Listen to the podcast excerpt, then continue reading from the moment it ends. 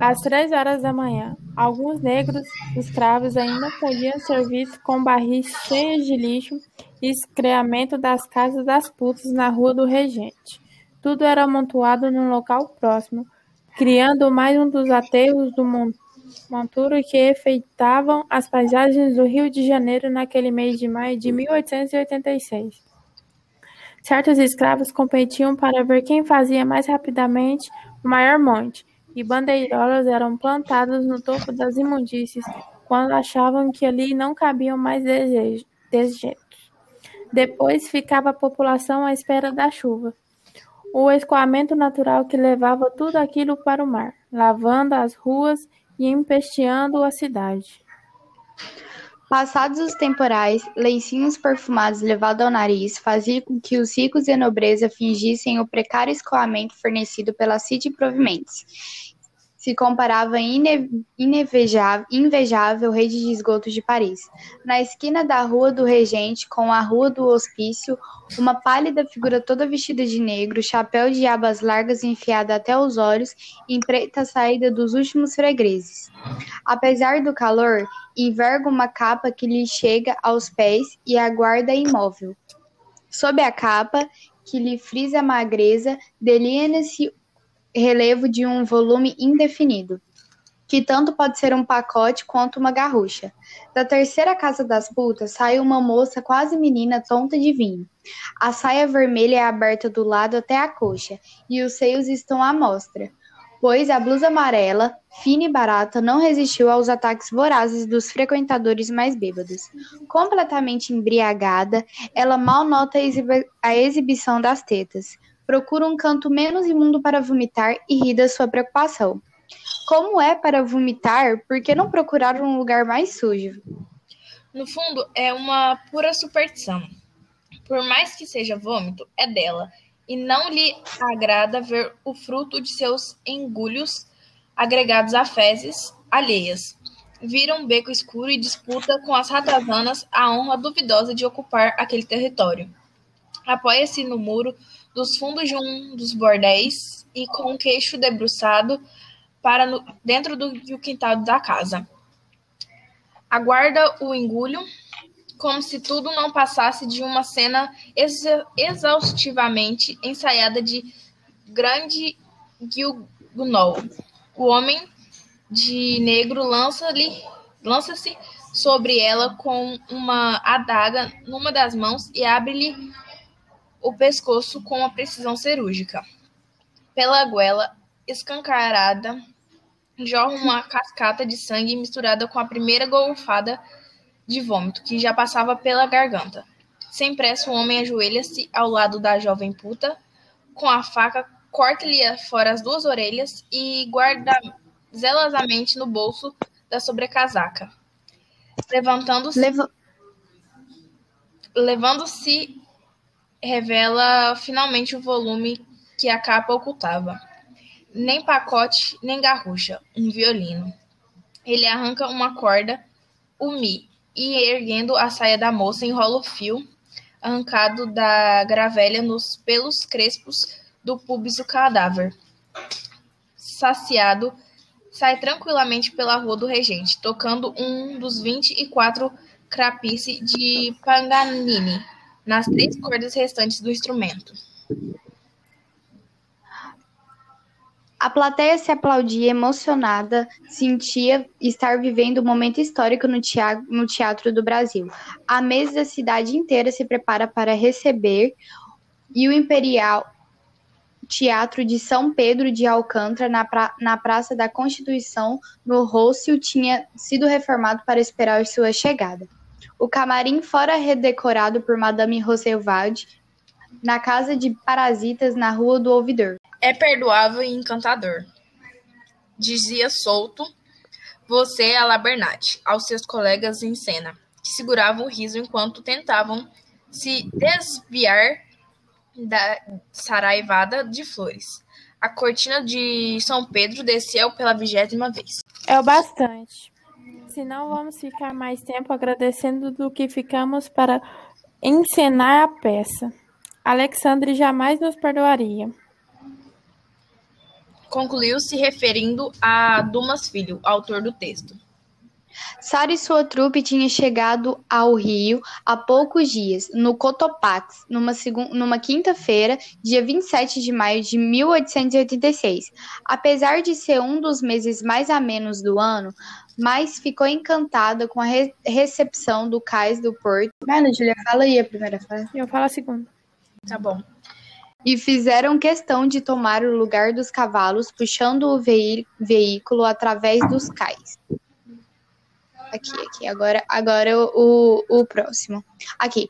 Depois o caminho do hotel quis pedir ao, ao cachoeiro que levantasse a capota ao fim de melhor observar a, a paisagem e as pessoas que se amontavam das ruas para ver um pedaço daquela francesa. Porém, o intérprete brasileiro que acompanhava impediu. Não, madame. No Brasil não é chique andar de capota levantada. Por que não? Não sei, madame. Acho que é acho que é para dar a impressão que aqui não faz tanto calor assim. Agora não vi a hora de voltar ao camarim e tirar suas pesadas roupas de personagem. Aos 42 anos, parecia uma menina e sua energia era quase de um adolescente. Mas os trópicos são os trópicos. Não deve tentar, não deve tempo de fazer o que desejava. A porta do camarim já a esperava cercado por sua comitiva: Pedro. Pedro de Alcântara, João Carlos, Leopoldo Salvador, Bibiano Francisco, Xavier de Paula, Leo Cândido Miguel, Gabriel Rafael Gonzaga e o imperador Pedro II do Brasil. O soberano a vira numa de suas viagens à Europa e era dos mais fervorosos adeptos da vinda de Sara Bernadette ao Rio. O imperador gritou de longe o mito assim que viu Sua Majestade, e quem escutava não podia perceber que se havia na exclamação algum toque cínico de deboche. Dom Pedro II ruborizou de prazer. Era a primeira vez que recebia uma saudação em francês. Viva a rainha do talento! Retrucou o imperador. Os bajuladores que cercavam comentaram entre si, fingindo falar baixo, como se fosse para o Dom, Impera... para o Dom Pedro não ouvir. Que espírito, que resposta. No camarim sentavam-se nos móveis novos. No camarim decoravam... sentavam-se. No camarim sentavam-se nos móveis novos que demo... decorava a saleta. Todos estavam impecavelmente vestidos, com uniformes e trajes de gala. Podia-se ter a impressão de que de estarem eles instalando em algum salão de Paris. Não fossem rodelas de suor presentes em todas as axilas. Sara pediu champanhe ao secretário, Maurice Grau, enquanto se colocava atrás do bimbo e, com a ajuda da camareira, arrancava quilos de saias e náguas empapanadas. Como não gostar? Só lamento que os nossos palcos ainda não estejam à altura dos, dos teatros oh, europeus. Gonçalves, um palco é só um palco. O que conta é o que lhe põe em cima. Então, hoje tivemos o melhor, o mais belo e o mais iluminado palco do mundo. A ausência aqui de uma grande amiga e provavelmente uma das suas maiores admiradoras, a baronesa de Avaré, Maria Luísa Catarina de Albuquerque. Fala francês como nós e fez teatro quando menina no colégio. As freiras diziam que tinha grande talento. No alto de Natal, encenado pelas carmelitas, fez chorar pais, mães de alunos interpretando o E o que impediu tão dotada espectadora de assistir o espetáculo? Imagino que a senhora baronesa era possuidora de um raríssimo violino. Pois bem, seu violino foi roubado há poucos dias, e desde então Dona Luísa anda inconformada. Não há doce de abóbora nem landu de escravos que a tirem dessa profunda me melancolia. Seus negros já comentaram que a Sinhá está com Banzo? banzo. O que é isso? Escravos chamam a melo melancolia, a tristeza, madame. Sentem falta da mãe da África. Imagine a senhora que alguns chegam a morrer de saudades. Aliás, saudades é uma palavra intraduzível. Infelizmente, a baronesa Maria Luísa não gostaria de envolver as autoridades. O violino foi um presente meu. E, apesar da nossa amizade ser puramente platônica, a imperatriz não veria com bons olhos essa história toda nos jornais. Pois, pois talvez eu possa ajudar ao senhor e à sua baronesa. Imagina, senhor imperador, que sou muito amigo do maior detetive do mundo, Sherlock Holmes, naturalmente. Vossa Majestade, ouviu falar de Sherlock Holmes? Devo confessar a minha ignorância, madame. É a primeira Por é vez que eu que vivo escuto esse dizendo a seu amigo, Dr. Watson, para sacudir a preguiça e narrar as fantásticas aventuras de Holmes.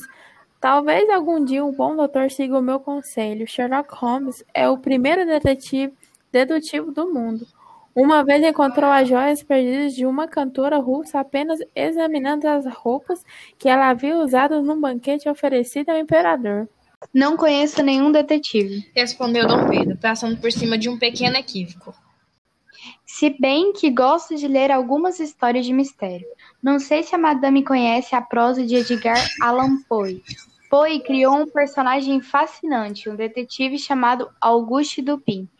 Ele aparece em Os Os Assassinos de Rua Margate e depois em outras histórias como O Mistério de Marie Goret, porque Dupin consegue inclusive adivinhar o que uma pessoa está pensando, usando tão somente a Pois dedução. tenho certeza de que essa personagem de ficção não chega nem aos pés de Holmes.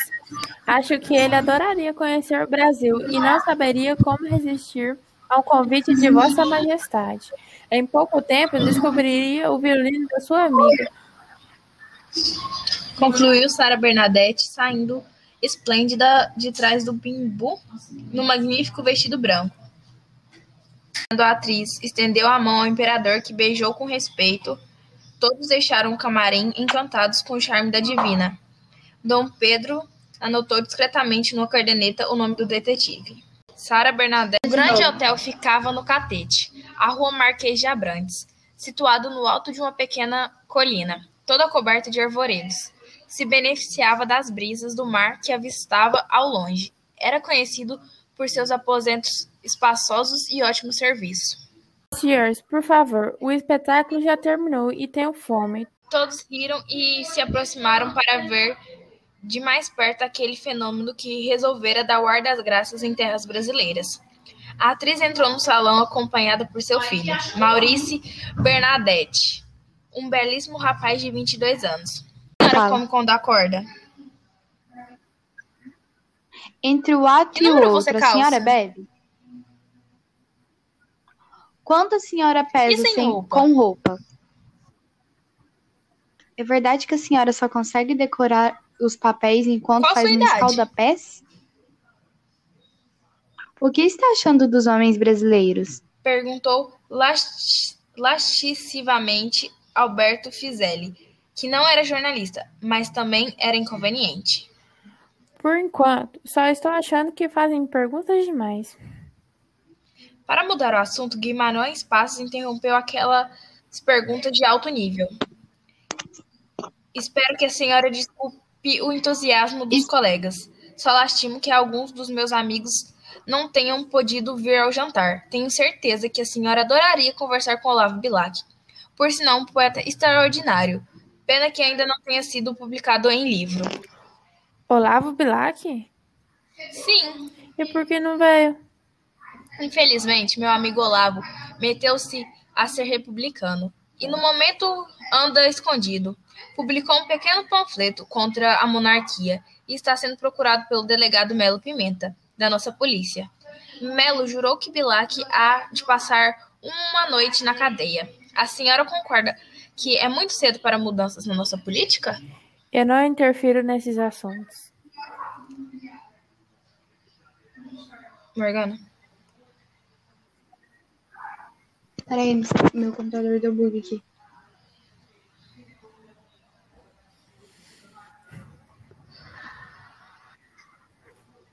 Calma aí.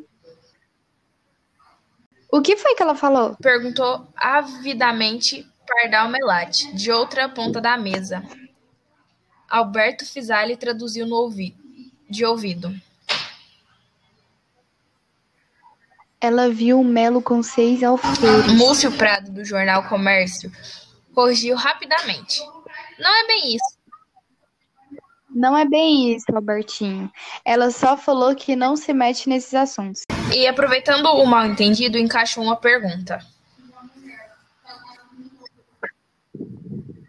Sei que a senhora esteve com o imperador. O que pode contar desse encontro? Meire? Só que o imperador é muito simpático e anda preocupado. Confidenciou a comi comedienne em voz baixa. Aí saiu Fala de novo, só.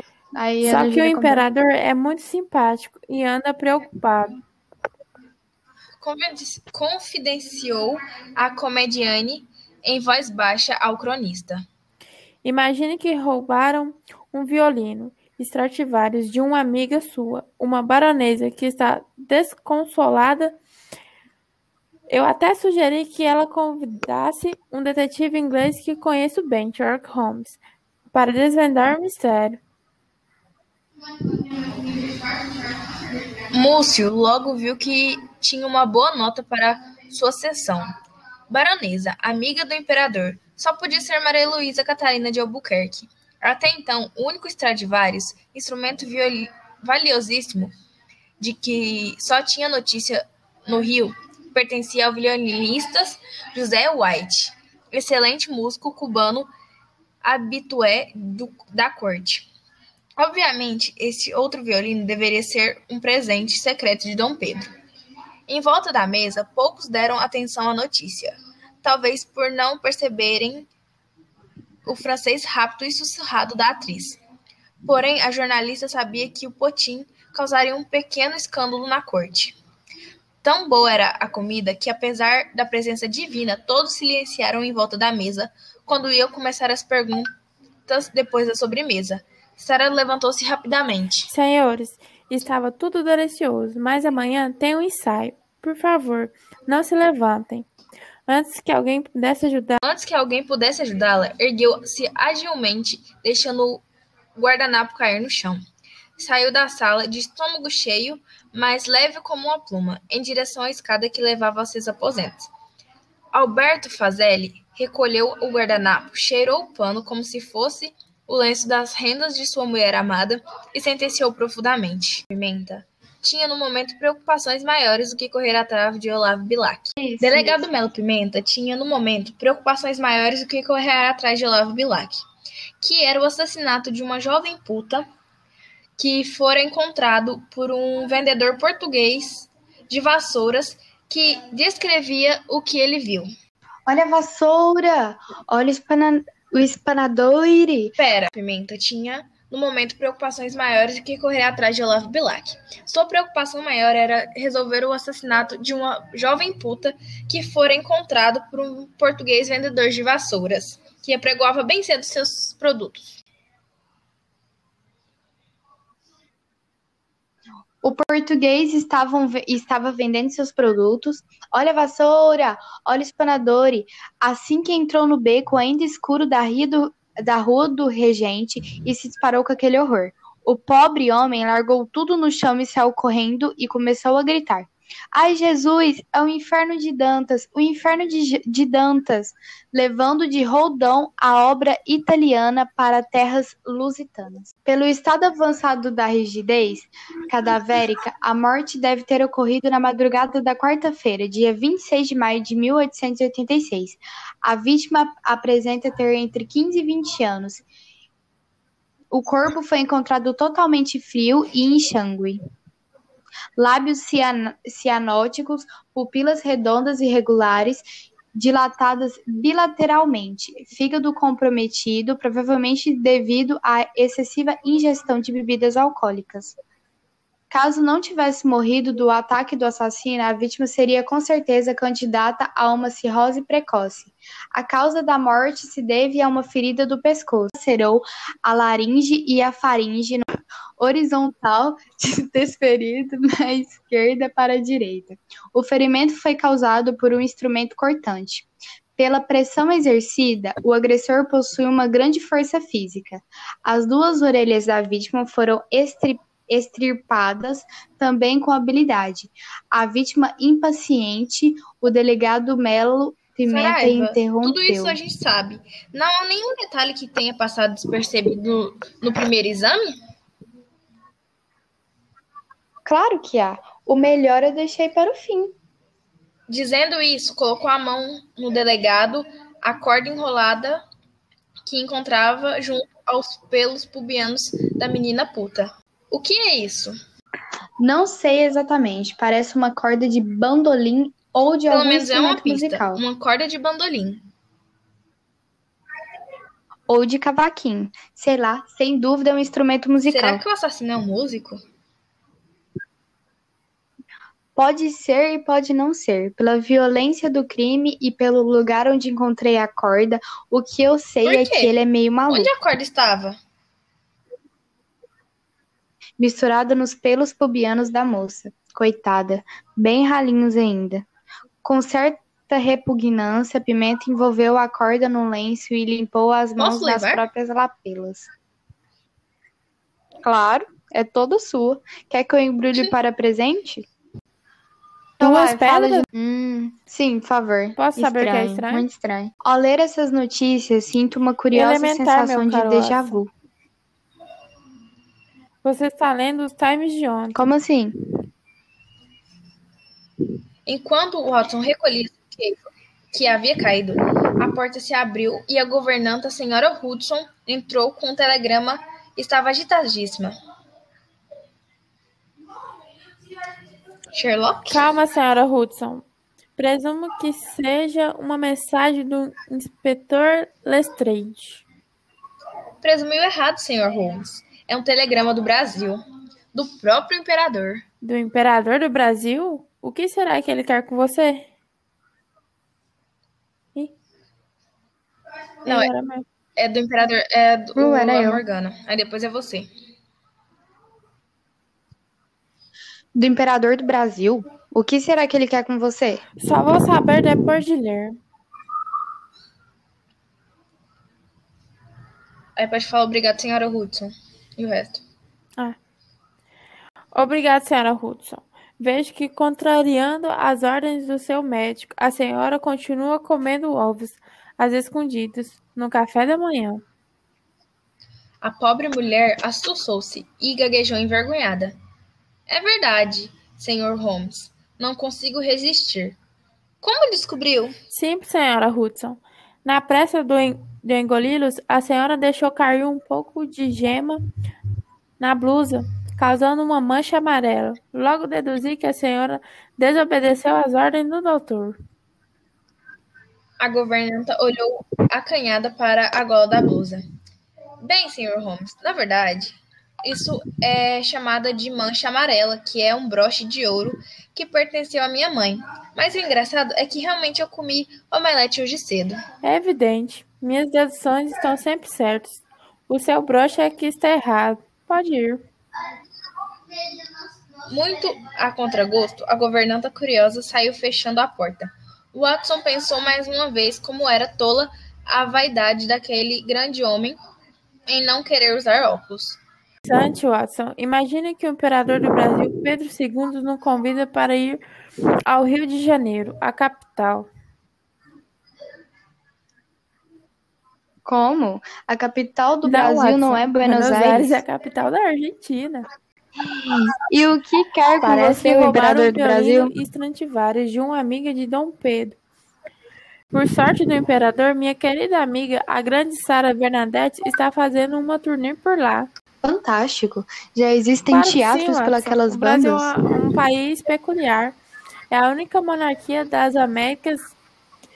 Dizem que o imperador é um homem muito culto. Queria entender como você conhece tanto a respeito desse inusitado império. Médio de escocês americano que encontrei na França. Chama-se Alexander. Você Quem? não conhece? Sim, Alexander Graham Alexander. inventor dessa maravilha moderna que é o telefone. Não sabia que estudava apresentado a ele há seis anos. Lembra que fui a Paris? Bell estava lá para receber o prêmio. Volta de 50 mil francos por sua invenção. Não me diga que Guam Bell Não só conhece como foi Dom. Pedro I a utilizar o telefone publicamente na exposição centenária da Filadélfia. Bel contou-me o caso as gargalhadas. Sabe qual a primeira frase que fez a monarca pronunciar quando experimentou o aparelho? Não É, posso imaginar. Ser ou não ser? Ser ou- Eis a questão. Bom, é melhor eu arrumar as malas. Quando você se me cerra os olhos e me dá uma baforada no Não rosto, é sinal que está pensando em viagem. Antes, veja nesses times de ontem quanto parte o próximo vapor com destino ao Brasil. Aqui está. Demos sorte. O Aquitânia de Kunadslai segue Ótimo. amanhã para a América senhora do Sul. Hudson que encarregue das reservas. Vejo que coincidência, Watson. Você li um jornal de ontem e nós vamos viajar amanhã. Espero que isso não. Prontinho. Ah, não. é- Mente serenos, faiscavam em direção ao imperador. Meirelle?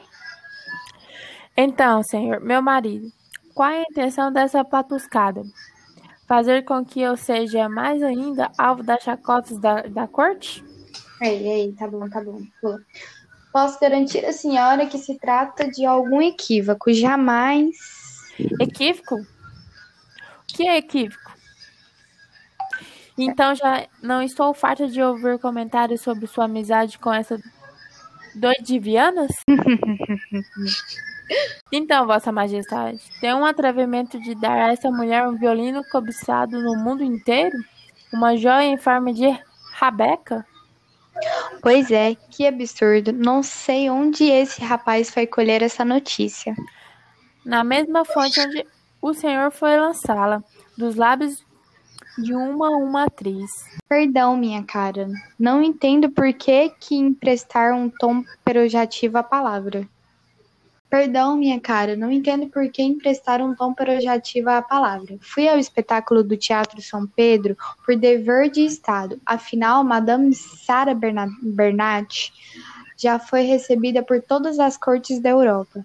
Dizem até que era amante. Além do mais, o senhor tem a audácia de convidar um detetive inglês para fazer as investigações? Para desmoralizar de vez a nossa polícia? Já sei, já sei, já sei.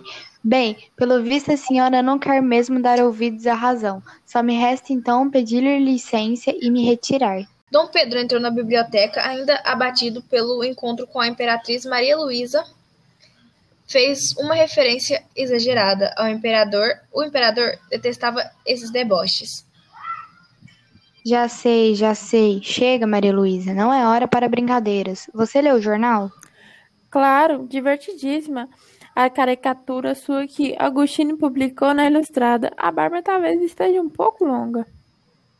Não é disso que estou falando. Refiro a uma nota que Márcio Prado publicou sobre o violino roubado.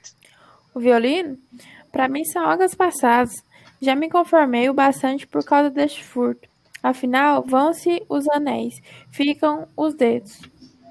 De qualquer forma, acho que vai ser divertido receber na corte um detetive inglês. É, Sarah Bernadette já estava no Brasil há 15 dias. Hoje estreava Frufru, peça de Meilak e Alevi, interpretado por Gilbert. A atriz fora recebida por folgosos estudantes que lançavam flores e gritavam apaixonados, num francês precário aprendido junto a palocas dos bordéis. De passagem, a francesa comoveu-se com a meiga aparência de uma moça. Perguntou à jovem.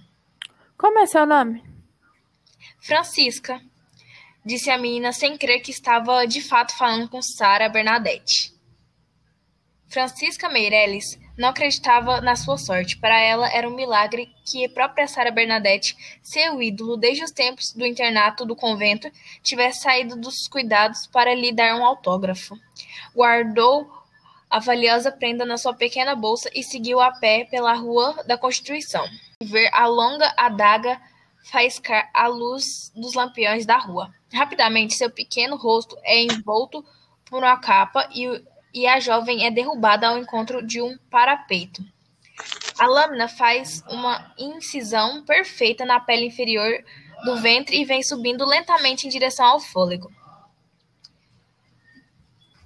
Com perícia, ele retalha toda a parte do abdômen. A moça nem tem consciência do que está acontecendo. Sente apenas frio, muito frio, e cai em um dos tanques, tingindo o vermelho a água do chafariz. Dessa vez, o sol que ele arranca do instrumento coloca o fio enroscado junto aos pelos pubianos. Em seguida, afasta-se em direção à igreja do, da Santana, executando nas duas cordas que sobravam do violino uma serzada patética, serzada patética e melancólica. Melo Pimenta perguntou sem mesmo dizer bom dia. Então, professor, o que me diz? Nada de bom, nada de bom.